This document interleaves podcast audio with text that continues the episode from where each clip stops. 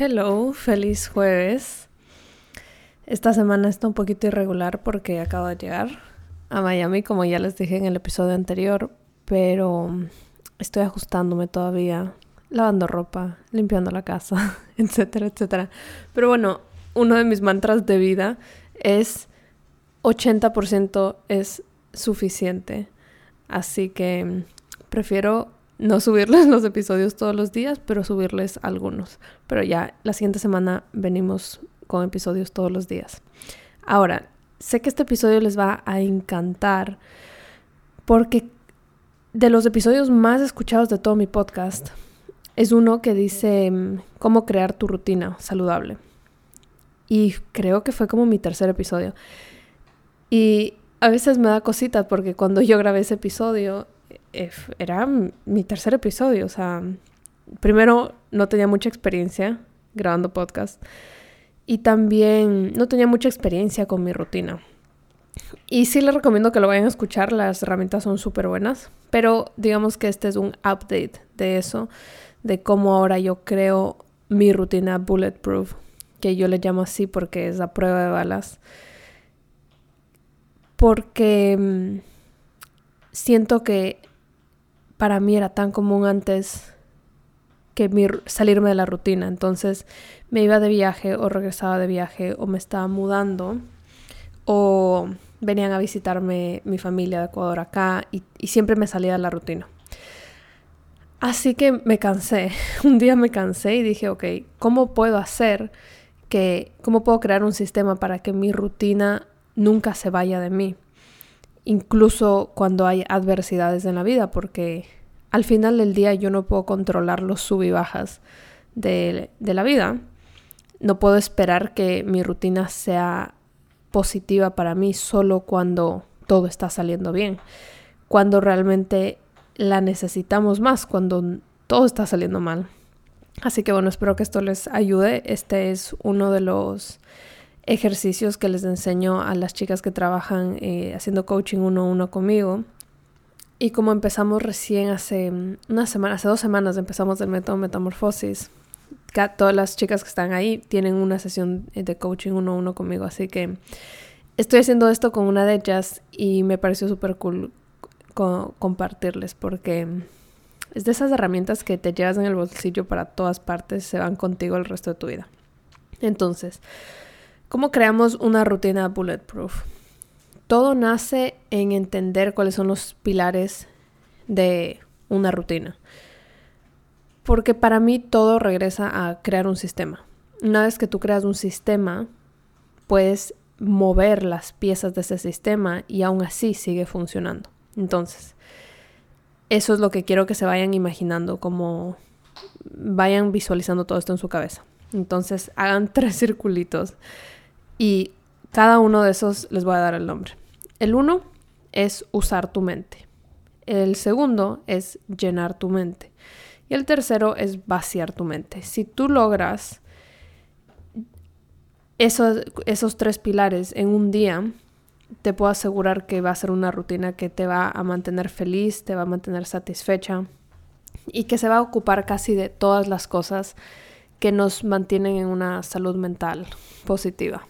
Entonces, esto no necesariamente va a ser una rutina de que despiértate, haz journaling, haz ejercicio y eso es más como entender en qué momentos del día somos más aptos para hacer ciertas cosas. Así que cuando hablamos de usar, por ejemplo, quiero que pienses en todas las cosas en las que tú puedes usar tu mente. Eso puede ser crear, puede ser trabajar, todas las cosas que son de enfoque y no necesariamente tiene que ver con tu trabajo. Puede ser que en tu trabajo uses tu mente y estás creando y trabajando y enfocada, pero también puede ser un proyecto eh, pasional que estás haciendo. Puede ser que sea un DIY que estás haciendo en tu casa, que estás remodelando un, un cuarto de tu casa. Pero la idea es que estás usando tu mente y usando tus habilidades. El número dos, que es llenar, Llenar es cuando literalmente estás llenando tu mente de cualquier información que, que te nutre. Entonces pueden ser libros, pueden ser podcasts, pueden ser conversaciones, puede ser socializar, puede ser aprender. Entonces, bueno, aquí es un abanico gigante que puede ser en la universidad, puede ser que cuando estás hablando con una amiga, puede ser en un curso online, puede ser incluso en TikTok, si es que tu algoritmo está mm, conectado a puros tutoriales y cosas de temas que te interesan. Y por último tenemos el pilar de vaciar.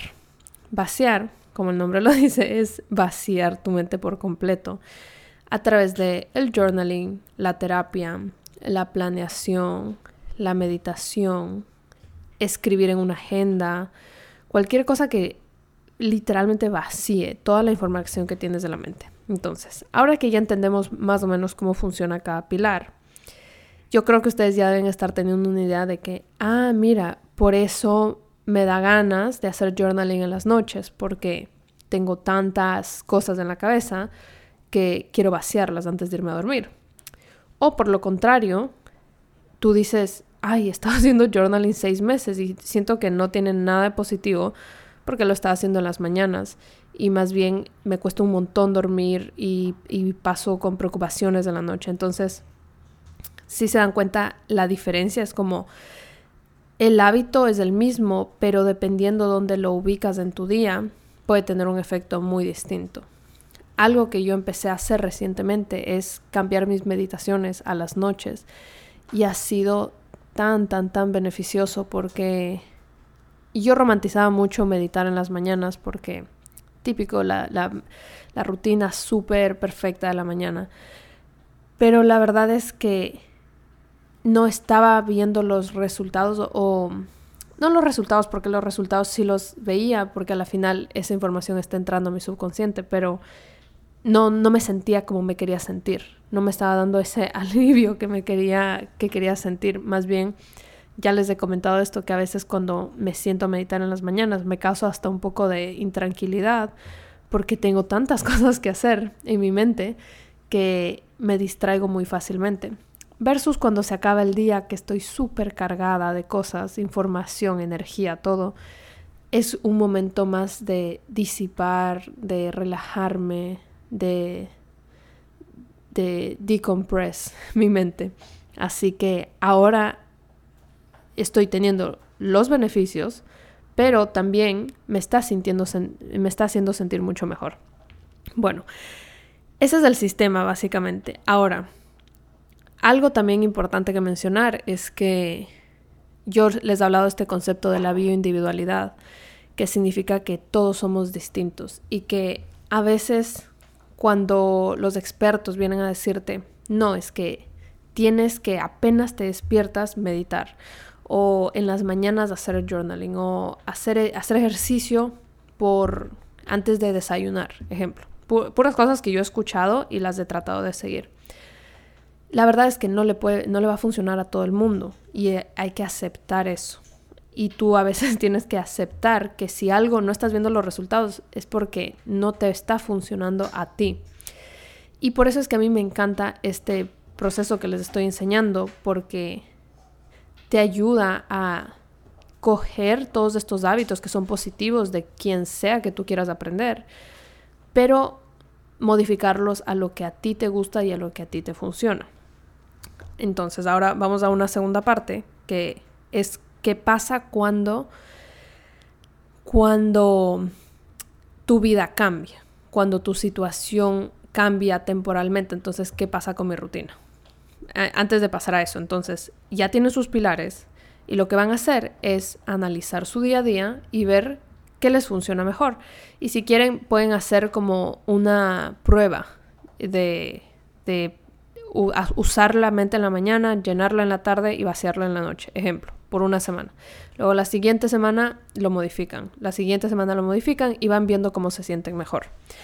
Para mí, el que más me gusta es usar mi mente en la mañana, que es, o sea, en la mañana tipo hasta el mediodía, sí, que es crear y trabajar.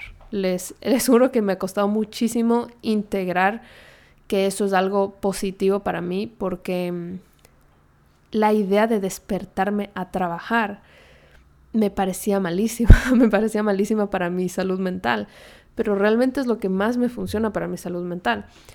No es que me despierto y ni me lavo los dientes y ya me siento en la computadora, pero hago, mi desayuno, eh, si tengo ganas de hacer ejercicio, hago ejercicio, pero lo primero que hago en el día es sentarme a trabajar y es como mejor me funciona. Cuando no lo hago, ya sé que mi trabajo, mi, mi desempeño en el trabajo nunca es el mismo.